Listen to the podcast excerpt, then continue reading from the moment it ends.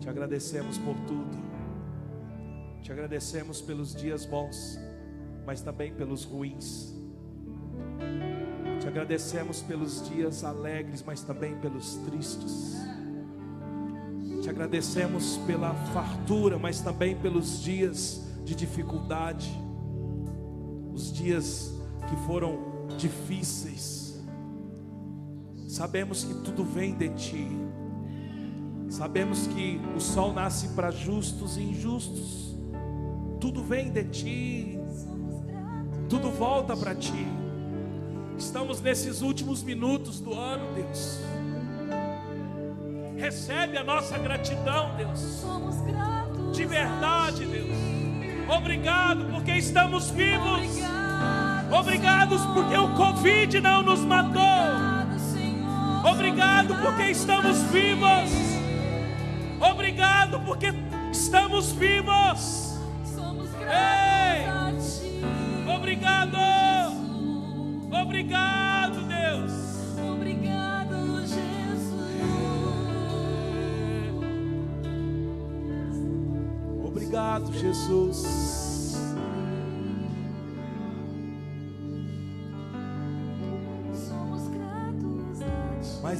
Todas essas coisas somos mais que vencedores em Cristo Jesus.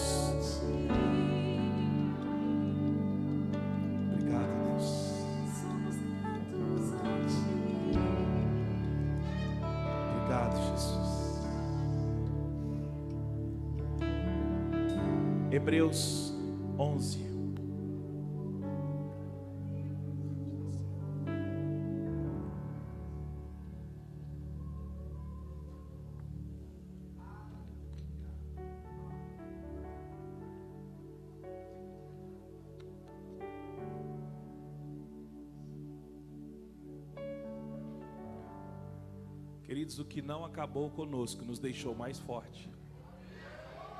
Né? É isso.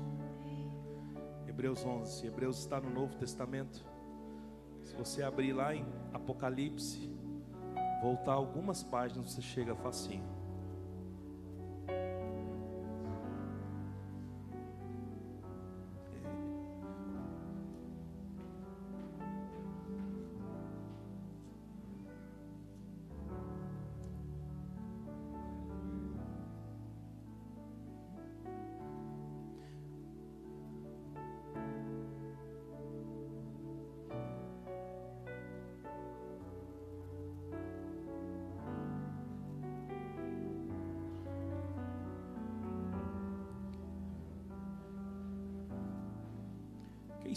Domingo passado? Bem. Queridos, nós queremos trazer para a comunidade os fundamentos da fé, da vida cristã, aliás. Semana passada nós denunciamos uma vida cristã rasa, evangélica, baseada nas emoções, sem fundamento. E nós lemos alguns textos que nos mostrou que a vida cristã tem como principal fundamento a palavra. A palavra é Cristo, porque Cristo é o Verbo que se fez carne e habitou entre nós, cheio de graça e de verdade. Então, quando você pensar, mas o fundamento não tinha que ser Cristo, não é Cristo acima de tudo, o fundamento palavra não é no sentido da palavra Bíblia, é no sentido da palavra, a mensagem que é Cristo. Quem está entendendo, diga amém. Então, se o Verbo se fez carne e habitou entre nós, Jesus é o Verbo, Jesus é a palavra. E nós em 2021 vamos trazer aqui para este altar mensagens que vão falar de questões básicas da vida cristã. Nós não vamos ensinar ninguém a ganhar dinheiro, nós não vamos ensinar ninguém a, a melhorar de vida, nós não vamos ensinar ninguém a ficar rico, poderoso. Não, nós vamos ensinar a ter fundamento, porque quando tem fundamento, queridos, pode vir a tempestade, pode vir o dia mal, mas nós vamos prevalecer, amém? A Covid, queridos, ela para muitos irmãos foi um empurrão que faltava para tirar os irmãos da igreja. Porque alguns irmãos já não tinham a prática de estar em comunidade. Apacentados pela internet. Quando veio a pandemia, nós tivemos que fechar o templo.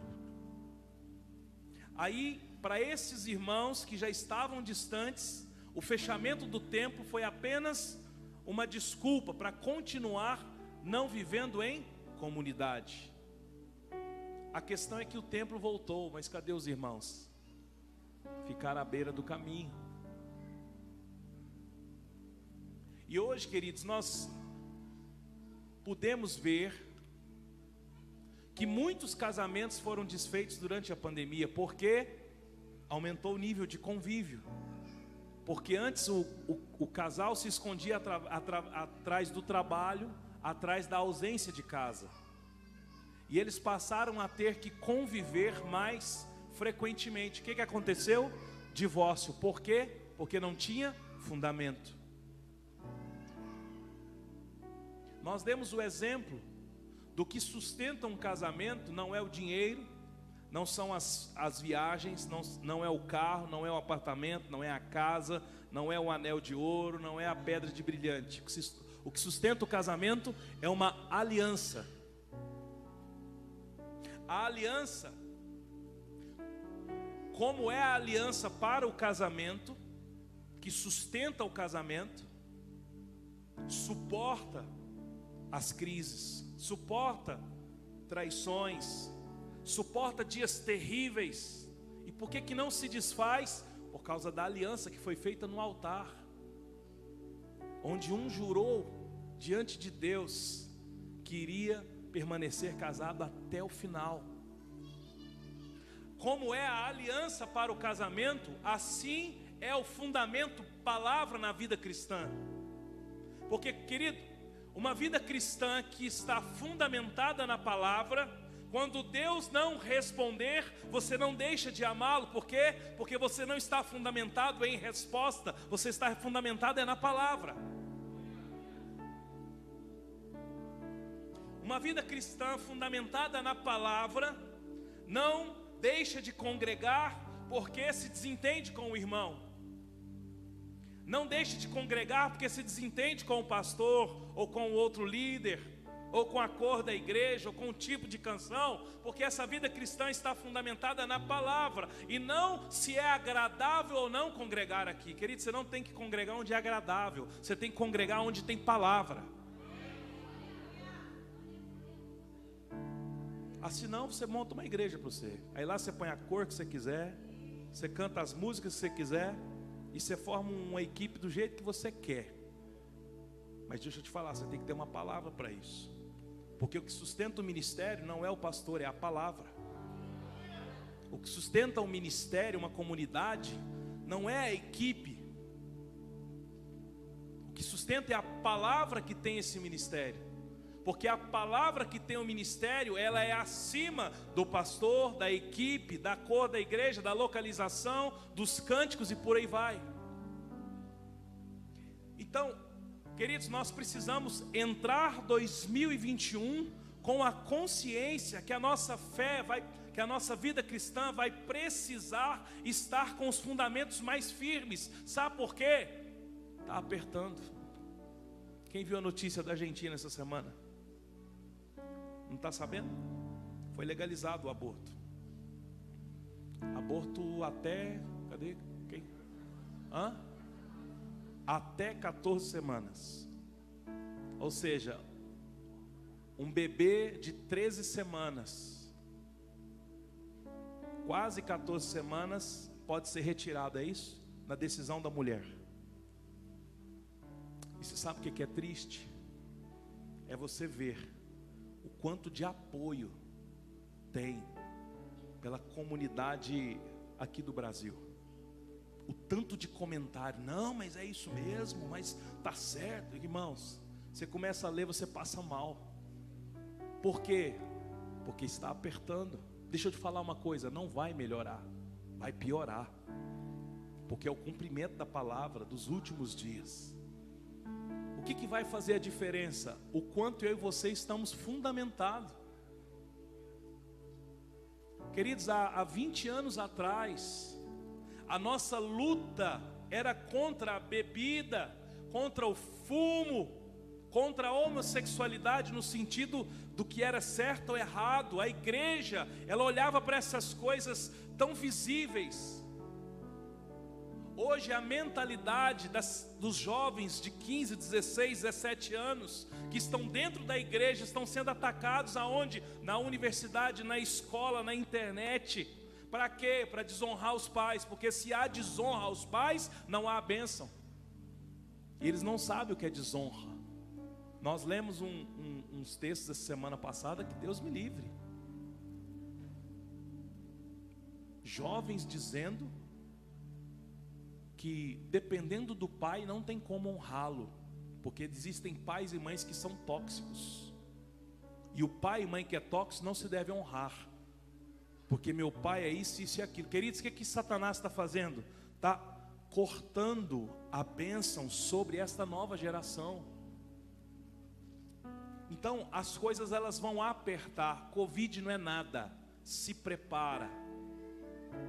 Se você acha que foi difícil ficar trancado em casa, com internet, recebendo salário, porque o patrão era obrigado a te pagar, podendo ir no supermercado comprar umas frutinhas, só batendo álcool na mão.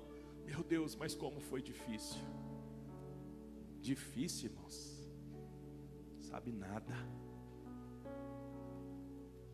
Nós não sabemos até quando conseguiremos reunir em salão, em comunidade. Então, quer um conselho? Comece um grupo de oração na sua casa, porque ele pode ser que ele seja a igreja do futuro, porque nós não sabemos o que pode acontecer, se nós vamos poder reunir tão livremente assim num templo. Então, o fundamento, a palavra que é o Verbo, e Jesus, Jesus não era uma pessoa, Jesus era o que? Uma mensagem. Porque Jesus ele veio como homem, Deus o colocou no ventre de Maria, ele nasceu como homem, viveu como homem, sujeito aos mesmos prazeres, pecados, dores, emoções do que nós, mas ele suportou tudo isso para comprar a minha e a sua vida. Então Jesus é uma mensagem. João Batista dizia: Eu sou a voz do que clama no deserto. E quando Jesus veio, queridos, ele não veio para pregar, ele veio para ser a mensagem. Quando você lê os evangelhos, Mateus, Marcos e Lucas, você vê que as pessoas ficavam muito mais impressionadas com o modelo de vida de Jesus do que com as suas palavras porque as palavras de Jesus, outros pregavam a palavra, o livro, o livro era pregado, mas a mensagem de Jesus, quando eles trouxeram aquela mulher que foi pega em adultério, a Bíblia diz que eles fizeram uma pergunta para Jesus: Jesus, essa mulher foi pega em adultério e a lei de Moisés manda apedrejá-la. Lá no texto diz o seguinte: eles fizeram essa pergunta para testar Jesus. Então Jesus não estava sendo avaliado nas palavras, mas em suas menções. E quando ele diz: aquele que não tem pecado, atire a primeira pedra. Existe resposta mais sábia do que essa, queridos?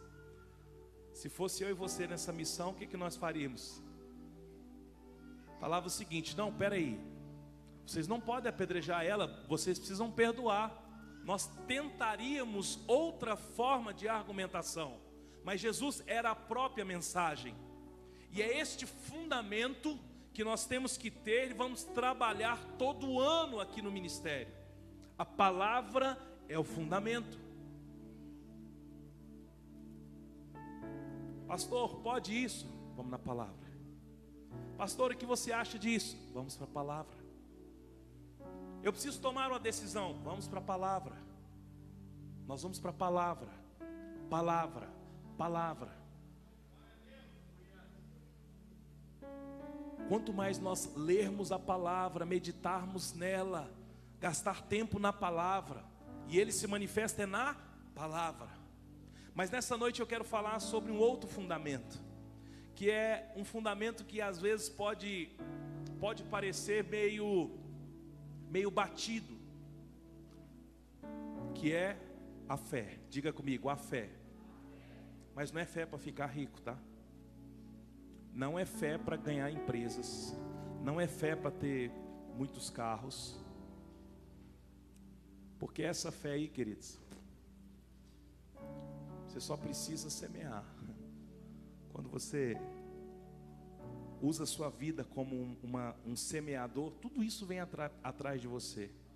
Então, por favor, não gaste oração, Deus me dá um carro, Deus me dá uma casa, me dá um apartamento. Não. Fala, Deus me ensina a ofertar, me ensina a dar liberalidade. Que aí você vai ver tudo isso correndo através, atrás de você. A fé, queridos, é a convicção da verdade de algo. Então me dá o seu coração em uns minutinhos. Nós vamos discorrer aqui a palavra. E nós vamos, à meia-noite, nós vamos orar. Então não, não se importe com os foguetes, com as crianças. Me dê o seu coração para que você saia daqui com esse fundamento nessa noite. Hebreus 11, verso 1.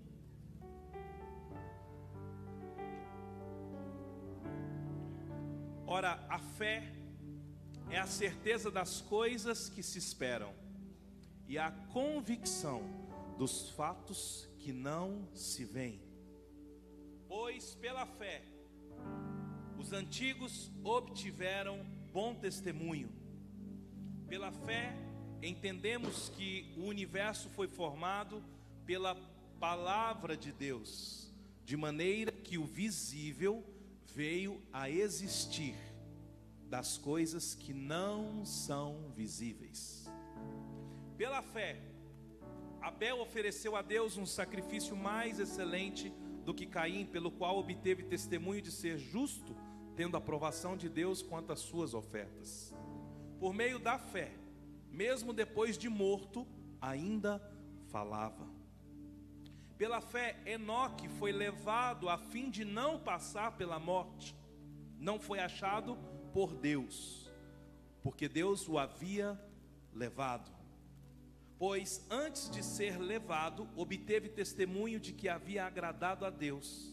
De fato, sem fé é impossível agradar a Deus, porque é necessário que aquele que se aproxima de Deus creia que Ele existe e que recompensa os que o buscam. Diga aleluia. Pela fé, Noé é divinamente instruído a respeito de acontecimentos que ainda não se viam, e sendo temente a Deus, construiu uma arca para a salvação da sua família. Assim ele condenou o mundo e se tornou herdeiro da justiça que vem da fé. Veja o 8. Pela fé, Abraão, quando chamado, obedeceu a fim de ir para um lugar que devia receber como herança e partiu sem saber para onde ia. Pela fé, peregrinou na terra da promessa como terra alheia, habitando em tendas com Isaac e Jacó, herdeiros com ele da mesma promessa. Porque Abraão aguardava a cidade que tem fundamentos, da qual Deus é o arquiteto, o construtor, pela fé. Glória a Deus, né? Pela fé. Também a própria Sara, apesar de não poder ter filhos, já ser idosa, recebeu poder para ser mãe, pois considerou fiel aquele que lhe havia feito a promessa. Por isso também de um só homem, praticamente morto, saiu uma posteridade tão numerosa como das estrelas do céu, inumerável como a areia que está na praia do mar. Todos estes morreram na fé, não obtiveram promessas, mas viveram-nas de longe e se alegraram com elas, confessando que eram estrangeiros e peregrinos na terra. Veja o verso 17. Pela fé, Abraão, quando posto à prova, ofereceu Isaac, aquele que acolheu a promessa de Deus e estava a ponto de sacrificar o seu único filho. Verso 20. Pela fé, igualmente Isaac abençoou Jacó e Esaú a respeito das coisas que ainda estavam por vir. Veja o verso 27. Pela fé, Moisés abandonou o Egito, não ficando amedrontado com a ira do rei, pois permaneceu firme com quem vê, como quem vê o que é invisível. Verso 30. Pela fé, ruíram as muralhas de Jericó, depois de rodeadas por sete dias. Pela fé, Raabe a prostituta foi destruída, com, não foi destruída com os desobedientes, porque acolheu os espias com paz. Verso 32. E que mais direi? Certamente faltará tempo necessário para falar de Gideão, Baraque, Sansão, Jefté, Davi, Samuel e de outros profetas, por, qual, por meio da fé, conquistaram reinos, praticaram a justiça, obtiveram promessas, fecharam as bocas de leões, extinguiram violência de fogo, escaparam de ser mortos à espada, da fraqueza tiraram, da fraqueza tiraram, fizeram-se poderosos de guerra, puseram em fuga exércitos estrangeiros. Até aqui, diga glória a Deus. Queridos, o que é fé? A fé é a convicção da verdade de algo. A fé, queridos, é um dos fundamentos da vida cristã. A fé não é como uma opção não é uma opção da vida cristã. A fé, queridos, é algo que nós não podemos viver uma vida cristã sem exercer a fé, porque a Bíblia diz que sem fé ninguém poderá agradar a Deus. Quem já ouviu aquela expressão, fulano é um homem de fé? Quem já ouviu? Quem já falou isso? Nossa, mas fulano tem fé. Como é que você mede a fé do outro? Nós somos muito religiosos, irmãos. Não, porque fulano é, é homem e mulher de oração. Você não sabe. O fato de você vê-la orando não significa que ela ora tanto quanto quem você não vê orando. Mas a gente, de forma religiosa, acha que quem é de fé é quem fala de fé. Mas não existe, não tem como medir a fé. Sem fé é impossível agradar a Deus, porque quem dele se aproxima precisa crer que ele existe e que recompensa aqueles que o buscam. Então, queridos, sem fé eu não consigo nem me achegar a Deus. Sem fé eu não consigo nem chegar perto de Deus. Você consegue ter uma vida religiosa. Por quê? É só pegar seu carro e vir na igreja. É só comprar uma Bíblia, é só fazer uns posts no Instagram, é só ter uma linguagem um pouco evangélica. Nisso você pode até ser parecido com quem tem fé. E por que, que eu preciso de fé para me aproximar dele, queridos? Para reconhecer que existe um Deus que amou o mundo de tal maneira que enviou o seu Filho unigênito para que todo aquele que nele crê não, per, não pereça, mas tenha vida eterna. A fé, queridos, ela não está somente aonde está escrito fé na palavra. Quando fala para que todo aquele que nele crê, crer está falando de quê? Crença. E eu não creio sem fé. O crer é algo que acontece depois de exercer a fé. Só que muitas vezes nós não cremos para nós mesmos. Eu já contei, vou contar de novo, é rapidinho. Eu devia ter uns 16, 17 anos. Nossa turma estava indo para a igreja. Nós tínhamos sonhos.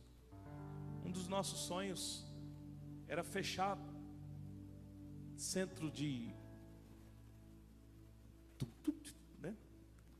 Porque está gravando, irmãos. Vai ficar no YouTube. Nosso sonho era fazer uma oração na porta desses lugares e fechar. A gente tinha muito, lia ouvia alguns depoimentos, não, porque fulano um dia chegou no lugar, só dele subir as escadas os demônios se manifestavam. E aí, queridos, nós estamos ali na rua e uma criança do tamanho dessas que estavam aqui, que já anda, três anos, foi atropelada na nossa frente. Veio um fusca e pá, jogou o menino assim, ó.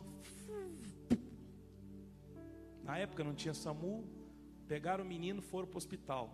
Nós, quatro jovens, dois, dois rapazes, duas moças, duas moças.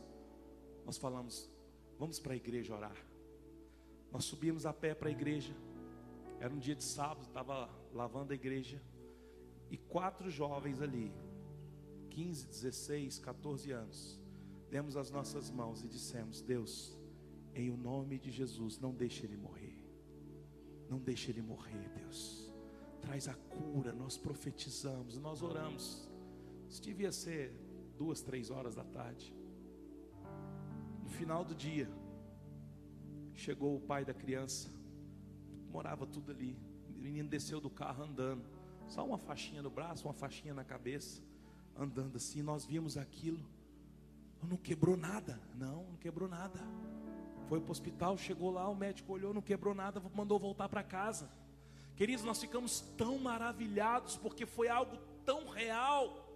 Foi algo tão real aos nossos olhos. Hoje eu entendo que Deus estava já nos dando experiências de oração. Experiências onde você ora e acontece, porque nós temos muitas referências de que nós oramos e não acontece. Porque nós não valorizamos os momentos em que nós já oramos e aconteceu. Por quê? Porque nossos olhos estão sempre naquilo que Deus não está fazendo. Mas nós precisamos ver o milagre do dia a dia. Por isso que a oração foi obrigado por estarmos vivos. Se você não conhece de perto, você sabe de alguém que perdeu um familiar para a Covid. Nas redes sociais toda hora tem uma fotinha de alguém lá, preta e branca. Poderia ter sido eu, ter sido você.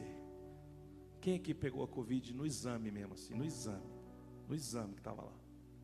Poderia ter sido a gente. A fé, queridos, ela é um fundamento para que eu me aproxime de Deus. Agora, se ela é um fundamento para que eu me aproxime de Deus, quanto mais para as outras coisas, eu não posso nem ser salvo sem fé, sabia? Eu não posso nem ser salvo. A Bíblia diz: porque pela graça vocês são, vocês são salvos.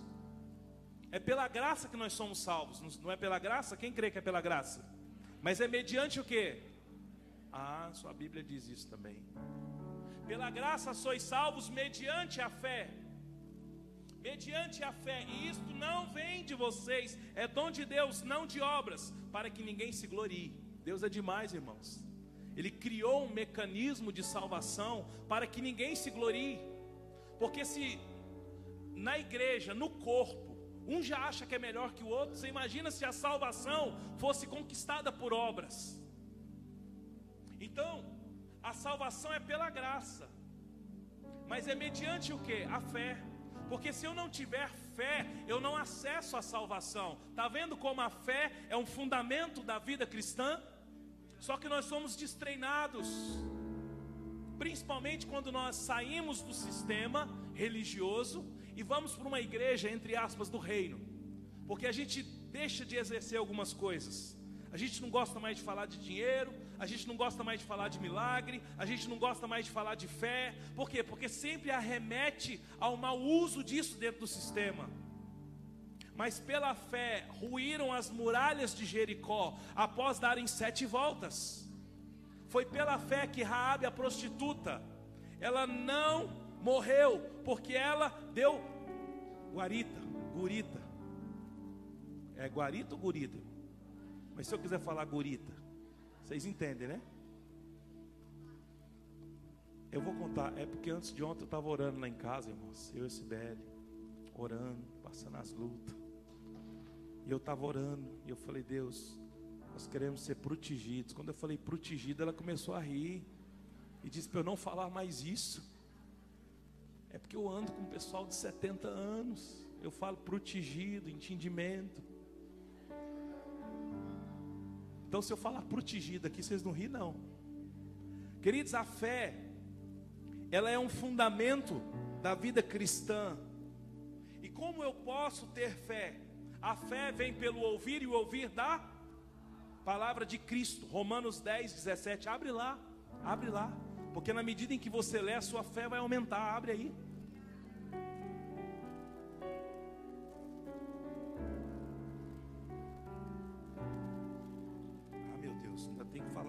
Negócio. Espera aí, rapidinho, embora. Abre aí. Ah. Romanos 10, verso 17. Porque a fé vem pelo ouvir, e o ouvir da palavra de, de Cristo. Tem uma versão que diz a palavra de Cristo. A fé vem pelo ouvir e o ouvir da palavra de Cristo, a palavra de Deus. Queridos, a palavra é que gera fé em nós. É a palavra.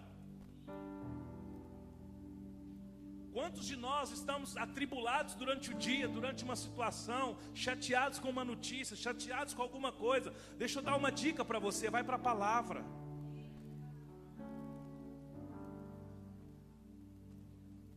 Quantas vezes que eu já senti opressão, sonha com demônio, e sonha com capeta, sonha com diabo, e perseguição, e arma, tiro, cobra. Salmo 91: Aquele que habita no esconderijo do Altíssimo, a sombra do Onipotente descansará.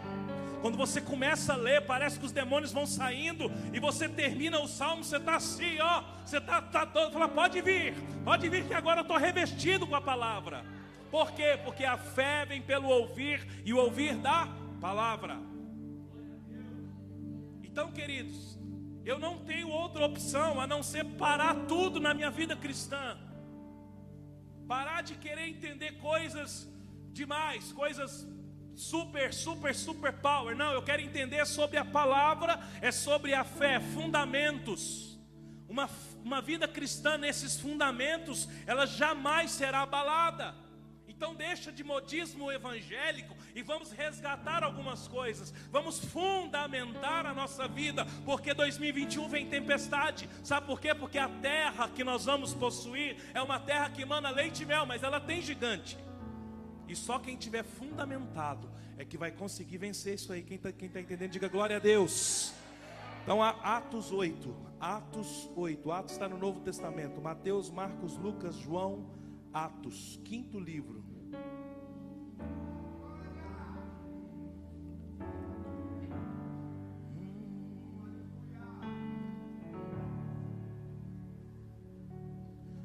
Atos 8, verso 26.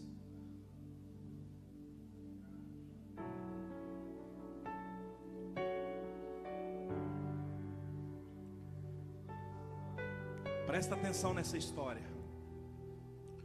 Um anjo do Senhor disse a Filipe: Diga comigo, Filipe. Levanta-te e vá para o sul, no caminho de que desce de Jerusalém a Gaza. Este se acha deserto. Filipe se levantou e foi. Havia um etíope, eunuco, alto oficial de Candace, rainha dos etíopes, a qual era superintendente de todo o seu tesouro. Ele tinha vindo adorar em Jerusalém e estava regressando ao seu país. E assentado na sua carruagem, vinha ele lendo o profeta Isaías. Então o Espírito disse a Filipe: Aproxime-se dessa carruagem e acompanha-a. Correndo para lá, Filipe ouviu que o homem estava lendo o profeta Isaías e então perguntou: O senhor entende o que está sendo lido? Ele respondeu: Como poderei entender se ninguém me explica? Convidou Filipe a subir-se e a sentar-se ao seu lado. Ora, a passagem da escritura que estava lendo era essa: Foi levado como ovelha para o matadouro, e como um cordeiro mudo diante do seu tosquiador, ele não abriu a boca. Na sua humilhação lhe negaram justiça. Quem poderá falar da sua descendência? Porque a vida dele é tirada da terra. Então, o eunuco disse a Filipe: Eu peço que você me explique a quem se refere o profeta. ele fala de si mesmo ou de outra pessoa? Então Filipe explicou. E começando com esta passagem da Escritura, anunciou-lhe a mensagem de Jesus. Diga comigo, anunciou-lhe. Anunciou-lhe a mensagem de Jesus. Anunciou-lhe a mensagem de Jesus.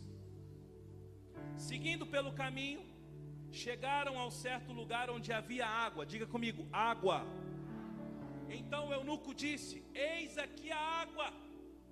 O que me impede que eu seja batizado? Filipe respondeu: É lícito. Se você crê de todo o coração, diga comigo, se você crê de todo o coração. Então ele disse: Eu creio que Jesus Cristo é o Filho de Deus. Então mandou parar a carruagem, ambos desceram a água. Filipe batizou o eunuco. Quando saíram da água, o Espírito do Senhor arrebatou Filipe. E o eunuco não viu mais, e este foi seguido seu caminho cheio de alegria. Mas Filipe foi visto outra vez em Azoto, e seguia a viagem e evangelizava todas as cidades até chegar em Cesareia. Deixa eu te explicar isso aqui, queridos. Este Filipe aqui não é o apóstolo, tá? É um dos discípulos, aquele que andava com Estevão ali nos atos da igreja. E assim, Filipe era um desses discípulos, e ele estava em Samaria. Se você ler Atos 5, 6 e 7, estava acontecendo um, um grande mover. Filipe, ele, ele era um evangelista, um, o evangelista, então ele estava pregando, multidões se convertiam ao evangelho. Filipe estava diante de um cenário de grandes multidões, mas a Bíblia diz que o Espírito do Senhor falou com ele: Filipe, desce para o sul, caminho que desce de Jerusalém a Gaza. Queridos, é aproximadamente 100 quilômetros de onde ele estava. Deus tirou, parou Filipe, por causa de quem? Diga comigo, um eunuco. Sabe quem era o eunuco, queridos? Eunuco era um homem que era castrado. E eles eram castrados muitas vezes por causa da profissão. Porque o eunuco tinha uma profissão: guardar o harém do palácio, servir a rainha. Só que esse eunuco, ele não era aceito entre os judeus, nem entre os gentios. Então ele não era nem judeu e nem gentio, era um, era um eunuco. Um homem castrado. Só que ele foi a Jerusalém adorar ao Senhor. Havia uma fome e sede no seu coração. E a Bíblia diz que Deus manda parar Filipe. Filipe, para o que você está fazendo. Largue esse trabalho de multidões e vá para este caminho, porque lá tem um homem que você vai visitá-lo. E a Bíblia diz que quando Filipe viu a carruagem, ele ouviu o eunuco sentado lendo o que? As escrituras. Ele estava lendo sobre o profeta Isaías. E a Bíblia diz que Filipe ouviu o que ele estava lendo. Ele chegou perto do eunuco e disse: Você entende o que você está lendo? O eunuco disse: Como posso entender se não há ninguém que me explique? E aí, sabe o que ele faz? Chega para cá e diz: Senta aqui do meu lado, queridos de Deus. Quanta sede, quanta fome havia no coração daquele homem. Felipe senta do lado dele. E o texto que ele estava lendo era este: Foi levado como ovelha para o matadouro, como um cordeiro. Quando ele terminou de ler, o eunuco disse: Eu peço que você me explique. Eu estou lendo, acabei de vir de uma adoração lá do templo dos judeus. Eu peço que você me explique. Ele, este homem, profeta Isaías, está falando de si ou ele fala de outra pessoa? O eunuco não tinha entendimento de quem era Jesus o Cristo, porque as escrituras, os livros proféticos, aqueles que estavam já expostos para o estudo dos judeus, para você retirar Jesus dali, você precisa de revelação. E ele não tinha essa revelação, mas Felipe, a Bíblia diz que quando ele faz essa pergunta, eu peço que você me explique de quem ele está falando.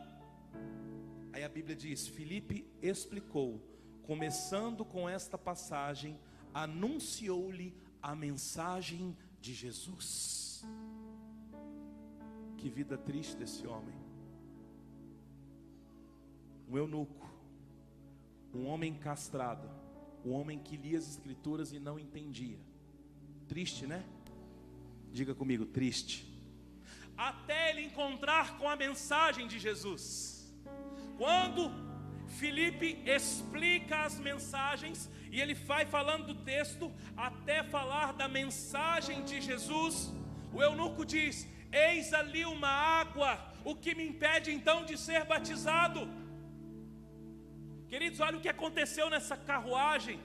Felipe senta do lado do eunuco, anuncia o evangelho, anuncia a mensagem de Jesus, e o eunuco decide-se a batizar-se naquele instante. Aí sabe o que Felipe disse para ele? Nada. Veja comigo o verso 20, 37. Felipe respondeu: Nada.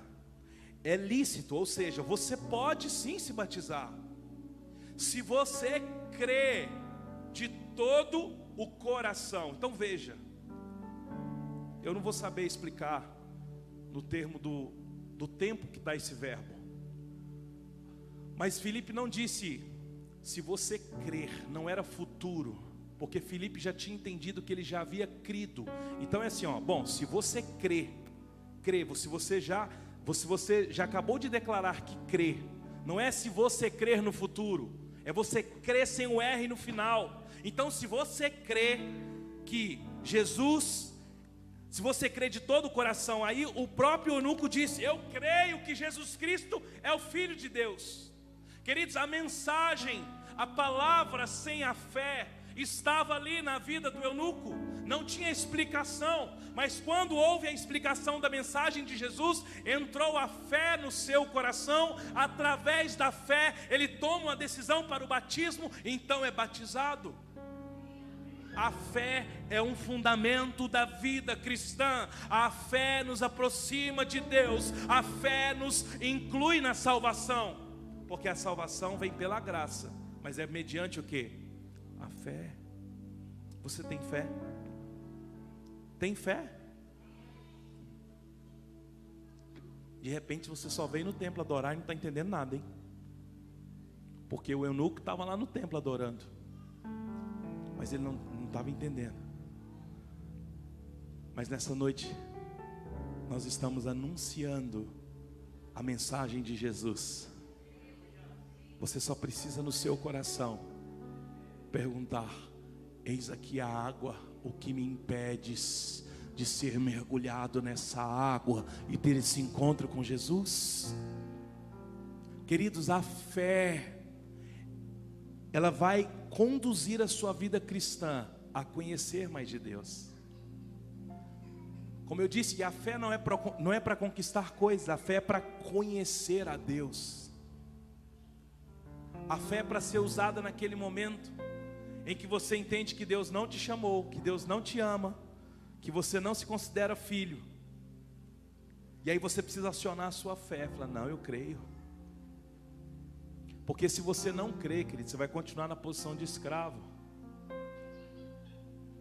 E a posição de escravo te mantém no mesmo lugar. O que muda é a posição que você está, de escravo ou de filho. Só que a posição de filho é para aqueles que creem que Deus é Pai. Porque muitos conhecem Deus, o chefe da religião, mas não conhece o Deus Pai. Por quê? Porque para ser filho dele precisa crer que ele é Pai. Está entendendo? Em 2021, trabalhe os fundamentos da sua vida cristã. Não, pastor, mas eu já tenho teologia. Teologia, escatologia, hermenêutica, homilética. Eu sei a Bíblia no hebraico, no latim, no japonês. Você precisa conhecer a Deus, queridos. E sabe como é que você conhece a Deus? Não é aqui na igreja, não. Aqui na igreja você vem para ser provado, para sujeitar uns aos outros, fazer amizades, ter comunhão. Você conhece a Deus é no seu quarto, é lá no seu cantinho Nós estamos morando há três meses num lugar provisório. Eu morei quatro anos aqui numa casa e eu tinha o meu cantinho. E lá agora nesse apartamento provisório que é desse tamanho, eu também arrumei meu cantinho lá. Que eu só preciso de um cantinho. E hoje eu estava lá, queridos, orando, ouvindo as canções, escrevendo. E Deus me lembrou de uma dívida que eu tinha com uma pessoa. Há quase 30 anos atrás. Coisa de menino. Um colega comprou um tênis para mim no nome dele para eu pagar. E eu não paguei. Não paguei porque era um moleque. Um sem vergonha. Um filho sem pai, sem destino, sem conhecer Jesus. E eu esqueci disso, irmãos. E esse colega, ele era tão simples, tão humilde. Uma família grande, mas era trabalhador. E ele foi lá na loja comigo, tirou em 10 prestações, não paguei nenhuma. Mas eu queria andar de tênis bonito. Passaram 25, 30 anos. Esses tempos eu vi ele nas redes sociais. Falei, eu preciso restituí-lo. Porque não é não é pelo tênis. É por quem eu sou agora. Eu preciso tirar isso da minha vida. Eu dei um alô para ele. E aí, cara, tudo bem? Fiquei com medo dele dele não querer falar comigo. Ele, tudo jóia. Eu falei, me dá o seu telefone, cara, que eu preciso eu preciso remir uma coisa com você. Aí ele demorou uns dias, respondeu, só que eu também na correria. Aí eu tô lá hoje lá, lendo a Bíblia, escrevendo, lembrando de um, lembrando de outro, lembrando de um, e fechando o ano, sabe? E maravilhado com aquilo que Deus fez nos últimos dias. Eu falei, cara, é reta final, reta final. Deus me mostra, mostra, mostra aquilo que precisa ser ajustado. Aí de repente Deus me trouxe ele à mente. Eu mandei um WhatsApp para ele. Falei, cara, eu preciso consertar algo com você. Há mais de 25 anos atrás eu lhe dei um prejuízo. E eu não quero fechar o ano com esse prejuízo nas minhas costas.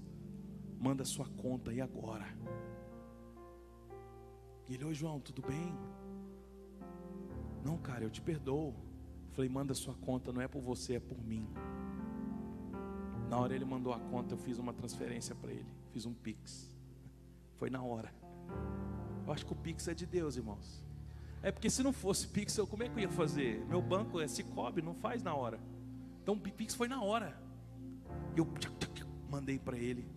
Falei, em nome de Jesus, eu te peço perdão pelos anos que eu trouxe prejuízo para você. E eu quero te fazer uma pergunta.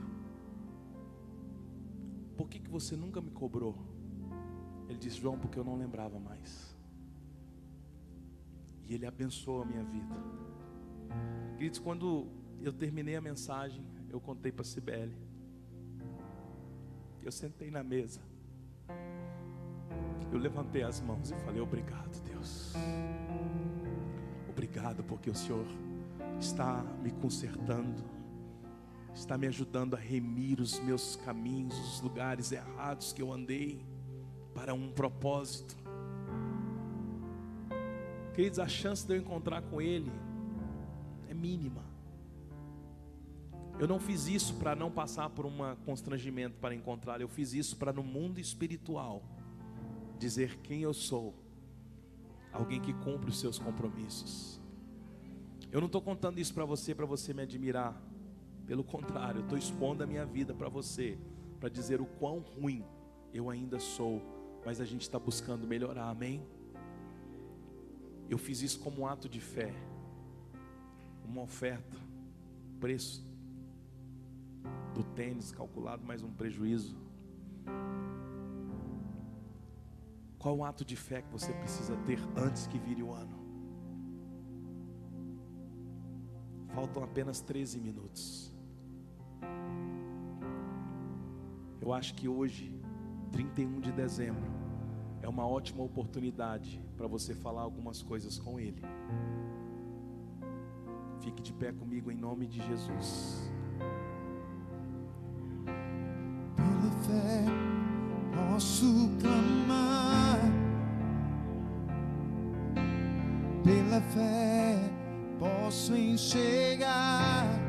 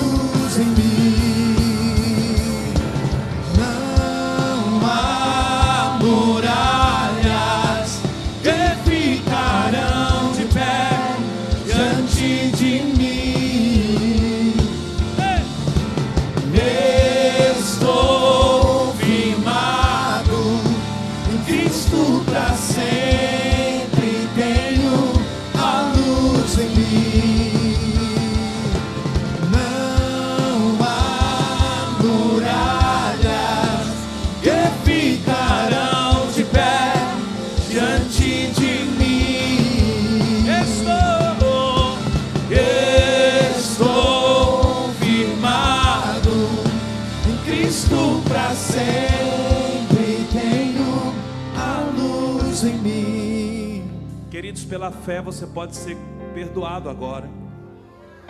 Pela fé você pode ser curado. Pela fé você pode ser salvo. Pela fé você pode se tornar um marido melhor. Pela fé você pode se tornar um pai melhor.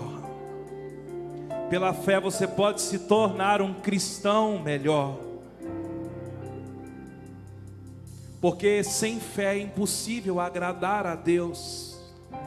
Então exerça a sua fé.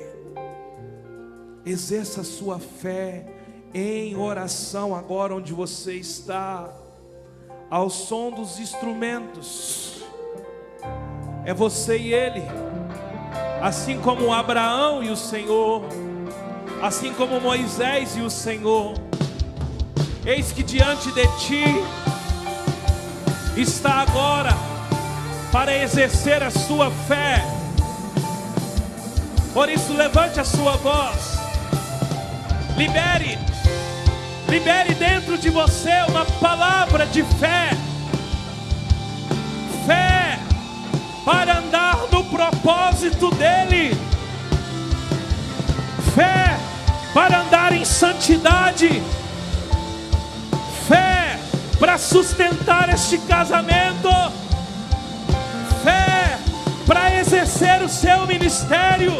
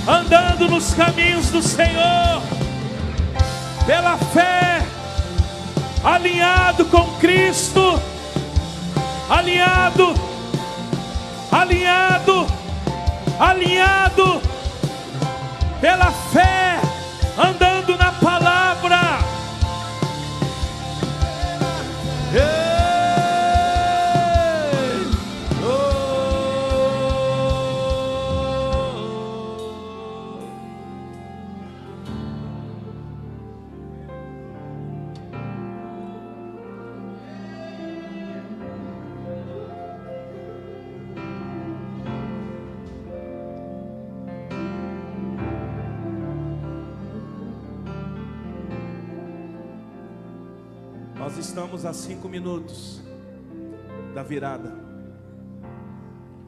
Eu queria sugerir você a aproximar da sua família aí onde você está. Se você quiser se ajoelhar, se você quiser orar em pé, a forma em que você quiser fazer. Vamos estar juntos agora como família. Família de quem estiver no altar pode subir aqui.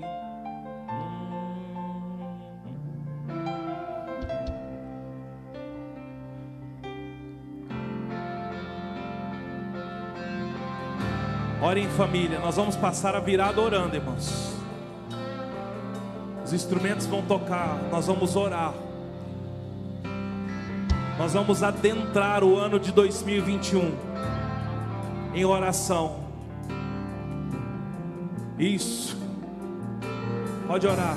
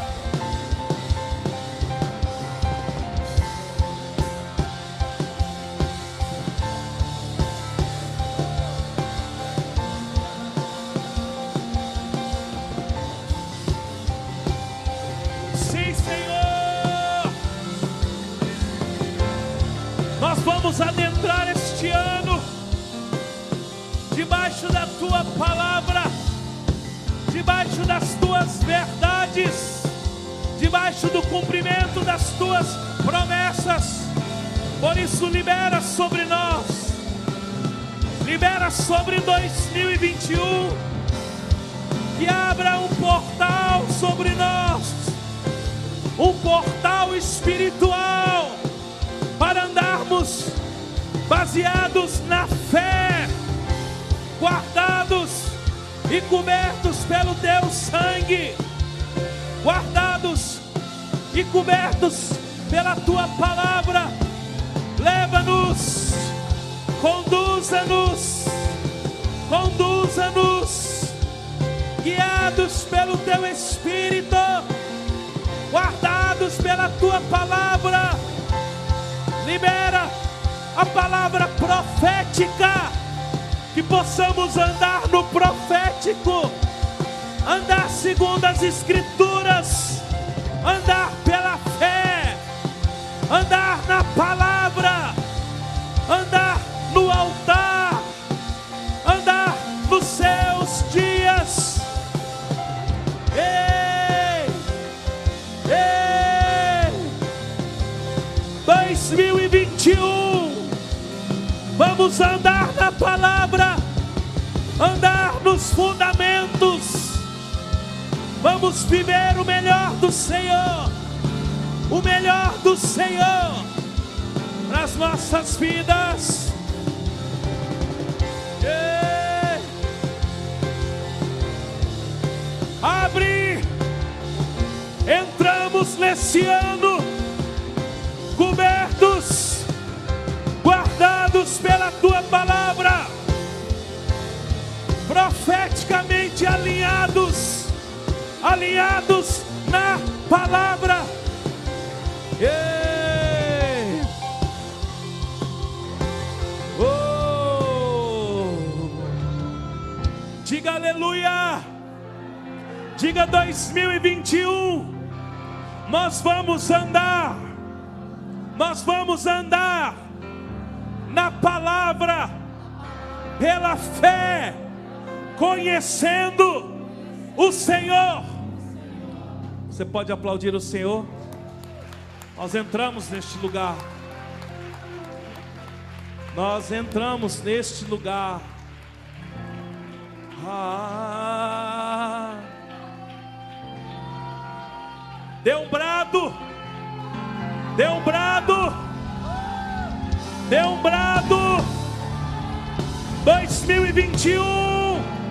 Nós entramos neste tempo debaixo da palavra profética.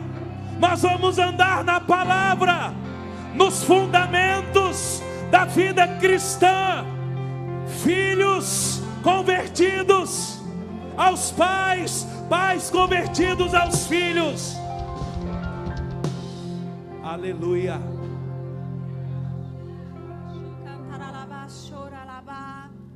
Irmão, nós entramos, irmãos, nós entramos numa dimensão espiritual agora.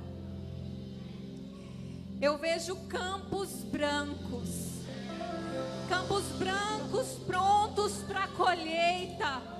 Pega. Pega isso agora. Você plantou, você semeou em 2020. Agora é só colher. Não saia desse lugar. Não saia dessa dimensão que o Senhor te colocou.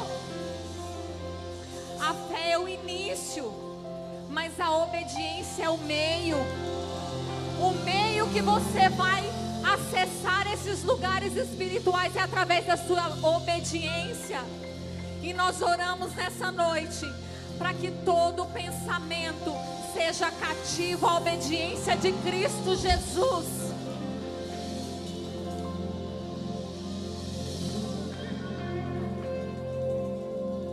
Sim, Deus. Aleluia. Glória a Deus. Os irmãos da ceia, por favor, nos ajude aqui. Hã? Ah, então vai, por favor. Só organiza para isso. Os teens vão servir. Mais gente para ajudar aqui. Quem vai? Quem vai pegar? Vamos lá. Glória a Deus, aleluia. 2021, alinhados profeticamente por uma palavra. A palavra, nós vamos andar na palavra. Mas o que diz os, os governantes? O que diz é a palavra. Mas liberou o aborto, mas a palavra não liberou. Amém? Amém? Vai passando. Pegue o seu pão e o seu suco. Essa é a primeira ceia do ano.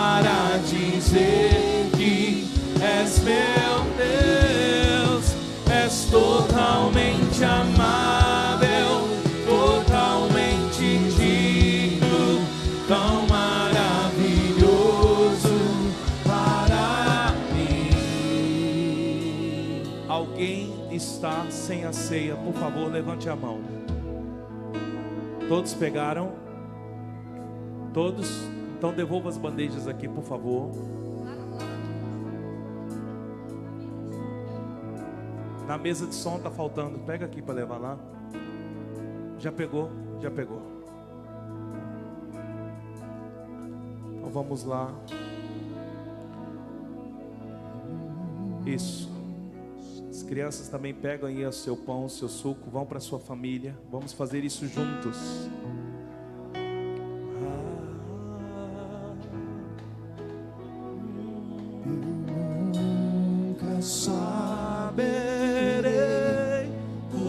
O preço dos meus pecados. lá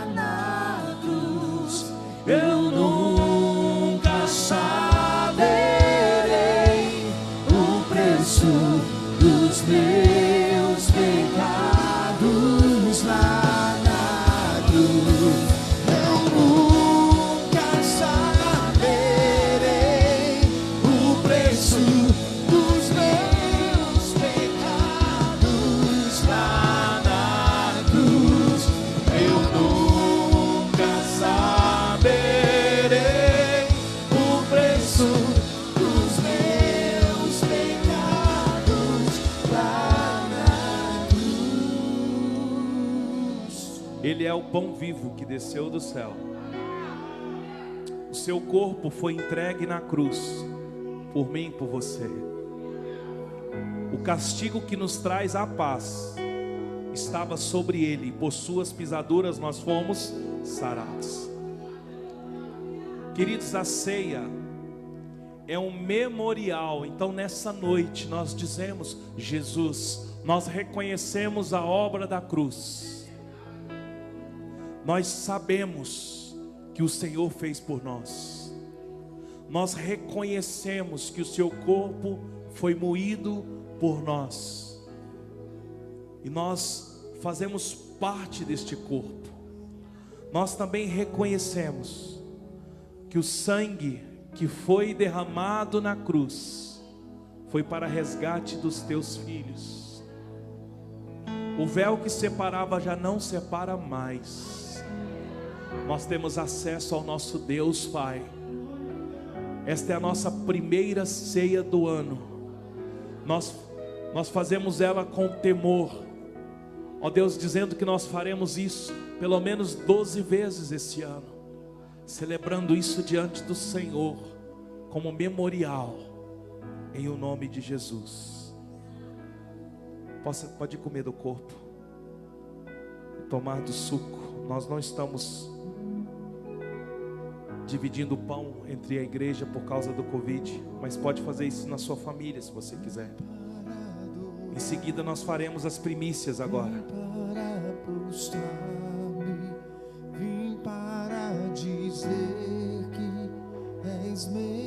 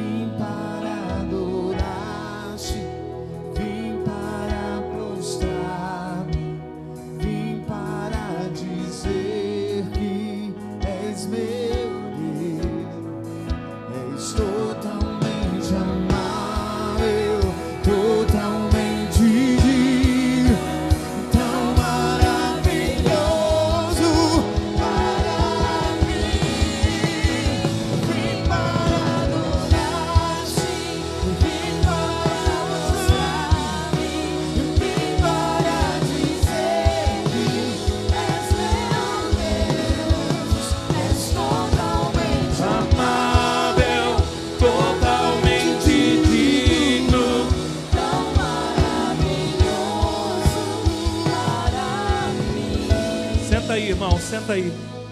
Nós vamos primiciar agora. Acende a luz, por favor. Abra sua Bíblia comigo. E dá mais cinco minutos aí, irmãos. Abra sua Bíblia comigo. Em Romanos 11.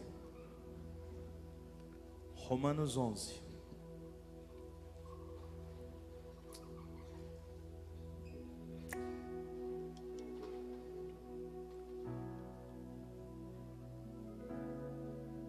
Romanos 11, verso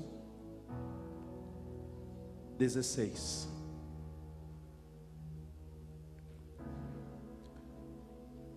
Jones, vem cá você, a Jaqueline aqui no altar comigo. A Lília aqui em cima também.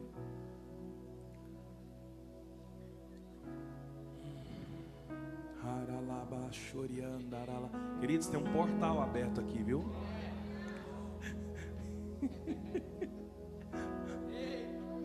Meu Deus. Fica aqui também, Sibelinha, aqui em cima.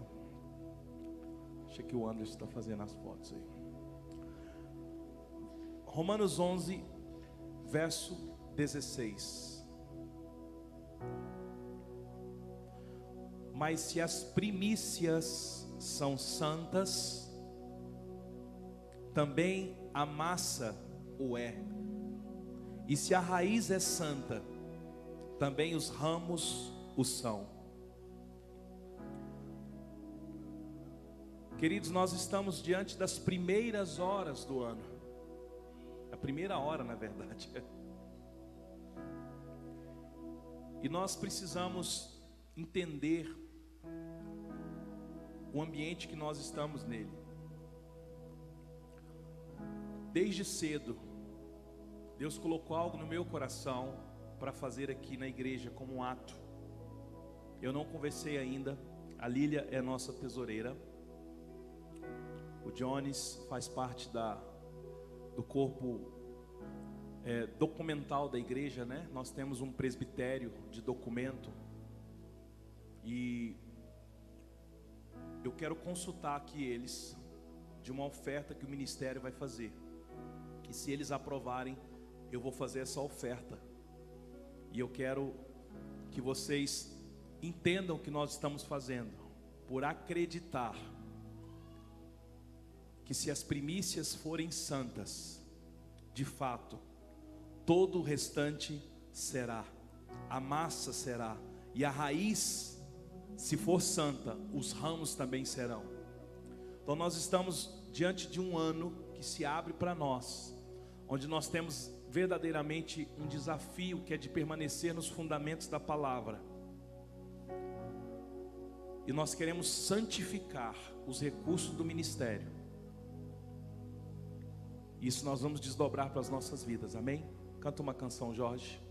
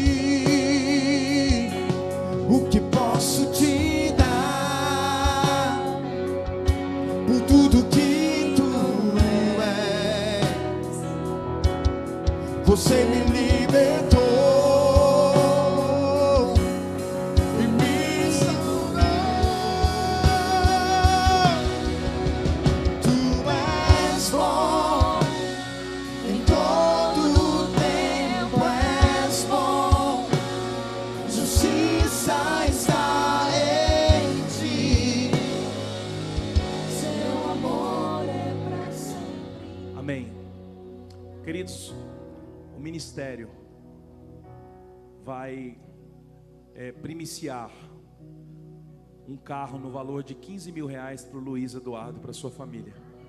Vem aqui, Luiz. Leandro, vamos orar com ele aqui, Leandro. Vem cá, vamos orar com ele. Fica aqui, ó. Aqui, vem cá. Vem, Leandro. Desce aqui, Jones. Queridos, nós não estamos fazendo isso para chamar a atenção, tá? A propósito, pode cortar a transmissão, tá? Deixa só gravando só. Você que está nos assistindo pelo YouTube, se você quiser primiciar